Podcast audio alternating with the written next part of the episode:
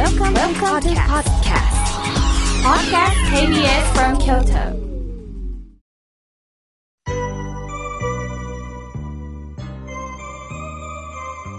さあ、ここからはたくさんのメッセージをいただきましたので、順に紹介させていただきます。まずはじめに、ともこさん、おはがきいただきました。ワンちゃんのシールを貼っておられますね。ありがとうございます。かわいいですね。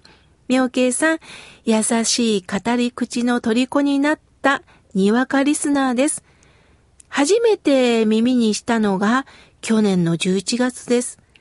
ぜひ姿に触れたいと思っております。公開録音も応募したいです。そして私は井村屋さんの小豆が大好きです。これからもヘビーリスナーとしてよろしくお願いしますとのことです。ともこさん、ありがとうございます。いやー、本当にヘビーリスナーなんて自ら言っていただきまして本当に嬉しいです。もう改めてこの番組というのは、このラジオを聴いてくださってるあなた様がおられるから、もうこの一言なんですね。誰も聞いてないってなると、私も、まあ、スタッフの方は聞いてくださってるんですが、なんかこう、マイクに向かって一人でっていうのもね、なんか寂しいです。でもこのマイクの先には、どんな方が聞いてくださってるのかなと想像するだけで、もうワクワクします。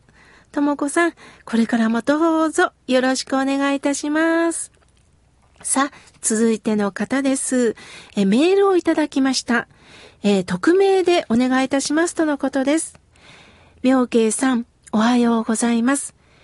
元職場の6歳上の女友達のことで聞いてもらいたいのです。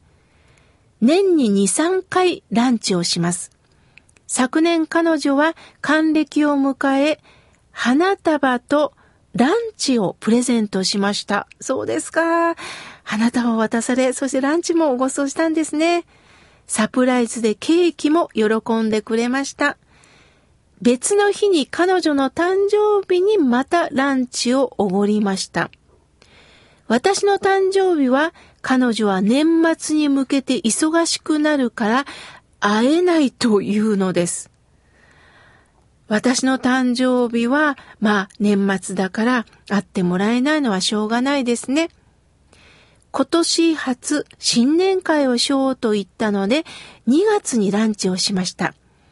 食べ終え、彼女が会計に行って内心、え、もしかしたらおごりと思ったんですが、ちゃんと彼女はね、厚かましい私って鍵括弧を書いております。するとその方は、別々に関係お願いしますっておっしゃったんです。いやいやいや、もちろん割り勘ですよね。割り勘でいいんですよ。おごってもらう理由なんかないもんね、と私は心の中で、えー、言い聞かせました。その後、彼女が職場の人の娘さんが結婚するからプレゼントを探したいというので付き合いました。その時また内心、私の娘にはお祝いくれなかったと思いました。ちなみに彼女の娘さんは独身ですが、今後彼女とはどう付き合っていけばよいのでしょうか。人当たりは良い人で、悪気はね、ないと思いますが、ちなみに何かくれるものは会社で自由に持って帰ってくださいという試供品を彼女は私にくれます。チラシをカバンに入れて、今日はこれが安いから帰りに買って帰る、しっかり者の人です。私としては物が欲しいわけではなく、何か寂しさが残るのですが、変ですか？とのことです。もうこの経験は痛いほどわかります。リスナーの皆さんもうんうんと頷いてらっしゃる方もいるし、逆に、あ、ドキってきた人もいるかもしれませんよね。まあ、言葉を選ばず言うとしたら、まあ、ケチといえばケチなんですよね。しかし、ケチが悪いんではないんですね。あの、私の周りにもね、あの、絶対自分からおごらないっていう方っているんですよ。で、ある時にそれをみんなでさらりと聞いたら、おごる理由がないからっておっしゃいました。あ、そういう意味ではきっと真面目な方なんでしょうね。なかなか自分で理由付けがない。そして自分から何かポーンとするというね、あの、環境が持てなかったのかもしれないです。また、相手の気持ちにこう返しするということもなかなか気づけないのかもしれないですよね。ただ、この匿名希望さんに私は一言お伝えしたいのは、わかるわかる、あなたの気持ち痛いほどわかるといった理由があるんですね。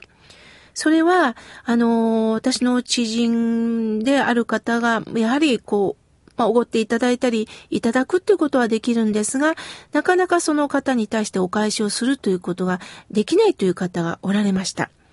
で、まあ趣味といえば、まあ貯金をすることでね、一生懸命貯金をなさる。これはもうしっかり者ですから、これからの人生をね、生きていくっていうことで大切なんですが、まあ、あの、貯金をよくなさっていました。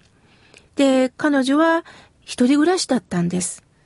そんな時に、60代で休止なさったんです。結局貯めた貯金は全全く何十年も付き合ってなかった姪っ子さんのところに行きました。私はそれを見て生きてる時に何か社会のために何かする。生きてる時にちょっとだけでもこの場の皆さんとなんかご飯もじゃなくてもいいです。お菓子でもいいです。分け合うということができたら楽しかっただろうなと思いました。もちろん、めいこさんに財産が言ったのが悪いんではないんです。ただ、彼女も生きてるうちに、なんか楽しいお金の使い方できたらよかったなと思いました。私は彼女の葬儀にお参りしてね、いろんなものをお供えさせてもらったんです。もちろん、井村屋さんのね、洋館もお供えしました。その時に、なんとかさん、一緒にいただこうね。一緒にいただこうね、と思いながら、その場のお前の皆さんと分け合い、亡き彼女とも一緒にいただくような感覚でね、お参りをさせていただきました。匿名希望さん、寂しさが残るの、これ変ですか？いえ、いえ、やはり寂しいんです。あの、おごれとは言いません。何かお返しをちょうだいというね、そんな見返りは持つ必要はない。ただ、あなただったら、これからいろんな人と出会った時に、よかったらこれ半分どうですかとか、あ、今日は私ここをぜひおごらしてください。今日はあなたのお誕生日だったら嬉しいですよね。その気持ちはぜひ持ち続けてほしいと思います。そのあったかい気持ちに周りは寄ってくるんではないですかもちろん、おごるだけの関係じゃないんですよ。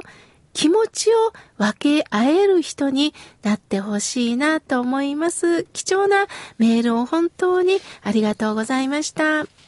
さあ、続いての方です。おはがきいただきました。えー、ラジオネームひろみさん、ありがとうございます。ひろみさんの似顔絵なんですね。可愛らしいですね。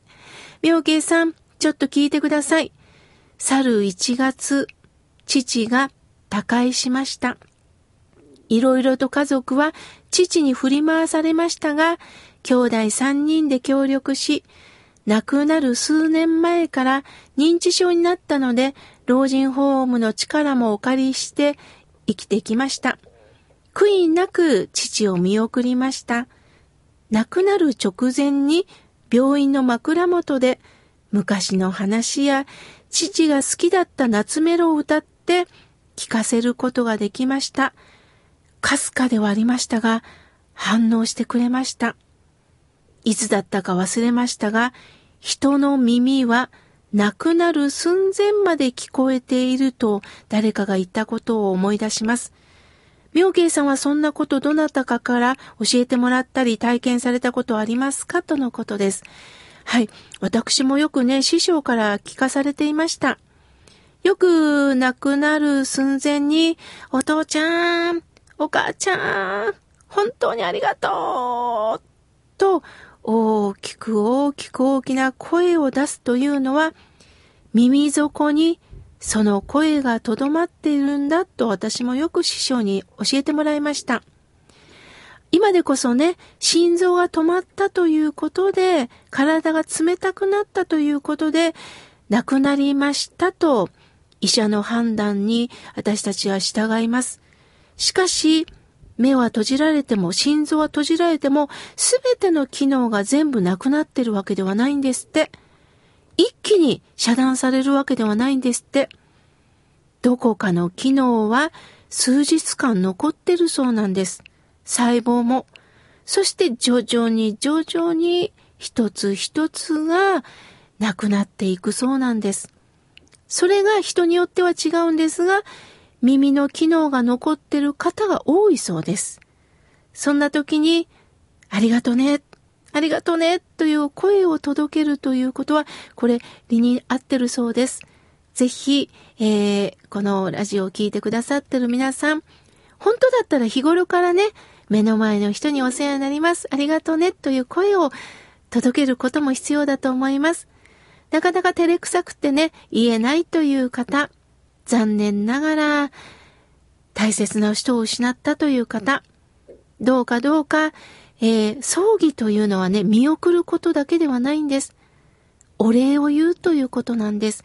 そして、お参りに来られる方に対しても、生前父が母が、友達が、子供がお世話になりましたと、頭を下げ合うことが、葬儀の大切なところなんですね。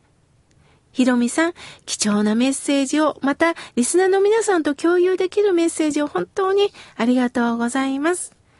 さあ、続いての方です。えおはがきをいただきました。えー、清子さん、ありがとうございます。土曜日は待ち遠しく聞いております。えー、録画も妙慶さん見たんですよ。妙慶さんは法話をなさってるんですが、前、たまたま、えー、誰かに見せてもらったテレビでしょうか。それをね、録画で見せてもらいました。ありがとうございます。ソフトに包み込むお話し方が心に染みますとのことです。あ、ありがとうございます。また近々なんですけれどもね、あの、テレビ寺小屋という番組にも出ますので、またぜひそちらも見てください。番組では皆様方からのお便りもお待ちしておりますよ。メールは笑顔アットマーク kbs. 京都。ファックスは075-431-2300。番組公式ツイッター、フェイスブックもあります。ぜひお便りくださいね。まだまだたくさんのメッセージをいただきましたが、来週紹介させていただきます。